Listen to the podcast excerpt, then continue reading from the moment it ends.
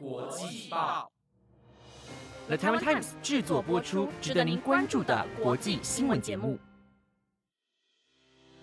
欢迎收听台湾国际报，我是薰逸，马上带您关心今天八月十号的国际新闻重点。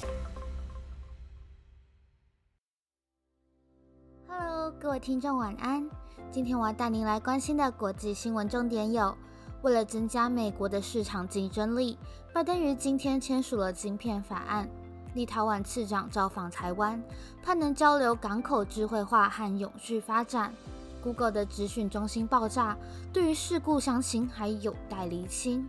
美国民营股散户不满投资人放空，因此集结买进，导致股票大涨。以及科学家竟然证实了含糖饮料对地球环境的危害较低。如果您对以上的新闻感兴趣，想了解更多的新闻内容，那就请继续收听下去吧。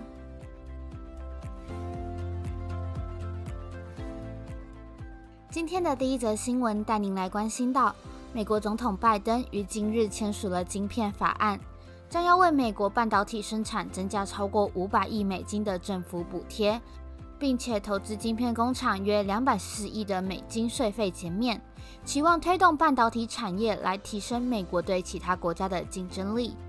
晶片法案在七月二十七、二十八号时已经分别在美国联邦参众议院表决通过，并且送交白宫。但因为拜登前一阵子确诊并持续在隔离中，于是，在今日终于解除隔离后，才在白宫正式签署。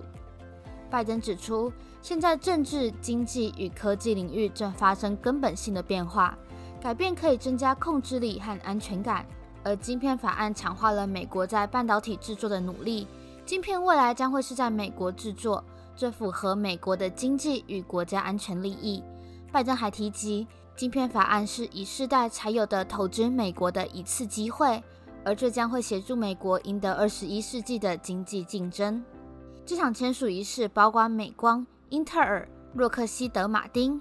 惠普和超维公司执行长皆有出席，并且美光在法案签署前便宣布，计划在二零三零年前在生产记忆体晶片这方面投资四百亿美元。这举动将会让美国的市占率从百分之二提高到百分之十。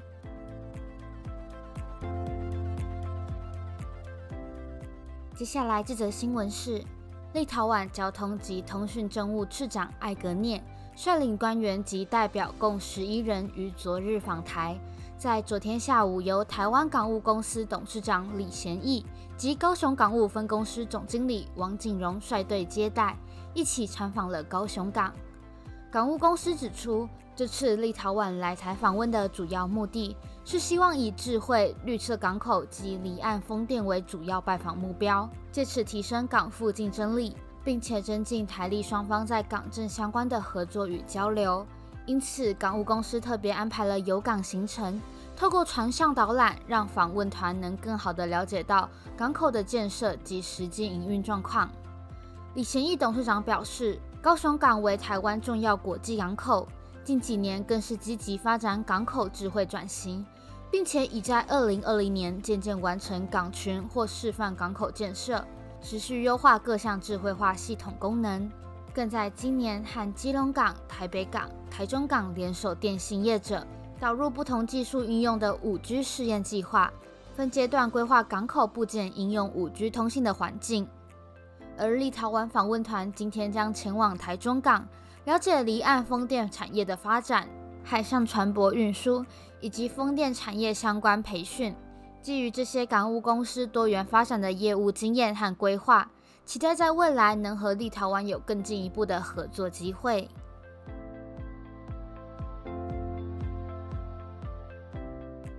接下来这则新闻带您来听到，位于美国爱荷华州康瑟尔崖的 Google 资讯中心，在昨天发生了爆炸。造成了现场三名工作人员受重伤，所幸三人送医后皆没有任何生命危险。当地警方表示，三名工作人员在靠近资讯中心大楼旁的变电站施工时发生了爆炸，因此导致了三人严重烧伤。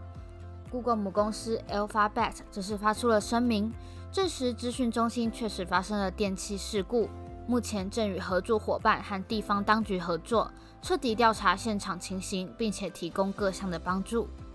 值得一提的是，在昨天上午，Google 全球用户，包括美国、日本、台湾等，都遭遇到了 Google 搜寻引擎挂点、无法使用的问题。每当想要尝试执行 Google 的搜寻功能时，便会显示错误代号五零零的提示。而 Google 的主页画面似乎也需要更多的时间才能带入网页，因此也有人推断，是不是因为这次的爆炸而产生的影响？虽然目前已完成修复，但 Google 尚未公布说明这次搜寻故障的主要原因。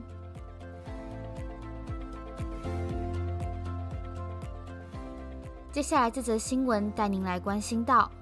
美国的几档民营股因为近日 Reddit 等网络论坛的散户不满连锁电影院营运商 AMC、电玩零售商 GameStop 和家居用品零售商 Bed Bath and Beyond (BBBY) 被放空而持续买进来砸空大户，导致相关股票大涨。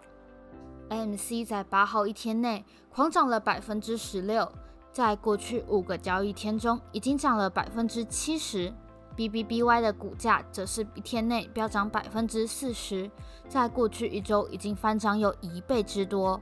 GameStar 则在八号涨了百分之十二，在近期的五个交易天内，涨幅是百分之三十。CNN 指出，这次的事件之所以会发生，主要是因为许多散户看不惯专业对冲基金。和机构投资人放空这三家公司的股票，因此在网络论坛 Reddit 和其他社交平台上，号召大家一起出来买这三档股票，来惩罚那些放空的人。虽然这三家公司都预期今明两年都会亏损，但散户们仍然无视这些公司基本面存的问题，而想让专业投资人的买空操作赔钱。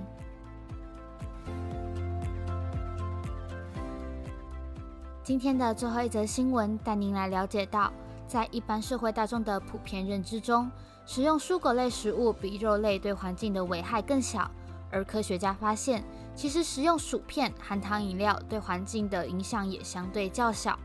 法新社报道，科学家在国家科学院学报的大型研究中发表了分析，在英国和爱尔兰超市贩售的大约五万七千种商品。研究人员将这些商品的营养品质进行比较，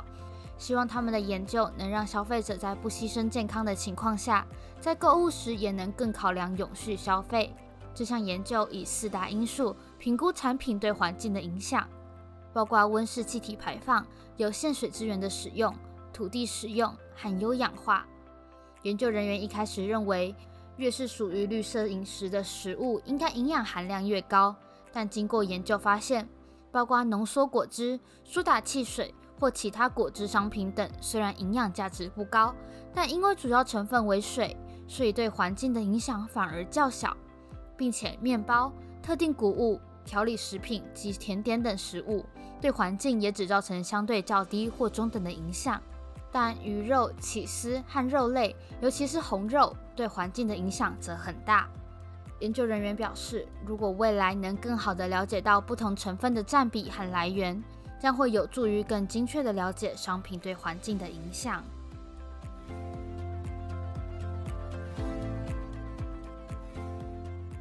各位听众，晚上好，今天是八月十号，不知道有没有听众知道今天是什么日子啊？答案是国际懒惰日。今天呢，就是鼓励大家要忙里偷闲。让自己呀能从紧张的生活中放松放松。至于为什么选择今天是国际懒惰日呢？听说是因为经过统计啊，八月十号是世界各地的懒惰比例最高的一天，所以啊，趁今天这个机会，大家可以给自己一个光明正大好好偷懒的理由，好好的来放松一下啦。好啦，那我也废话不多说，让今天的节目就到这边告一个段落，好让我好好的去偷懒一下。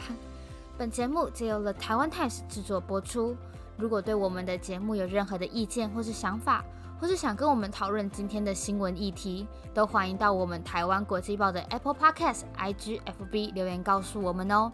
感谢您今天的收听，我是主持人薰逸，我们下礼拜见。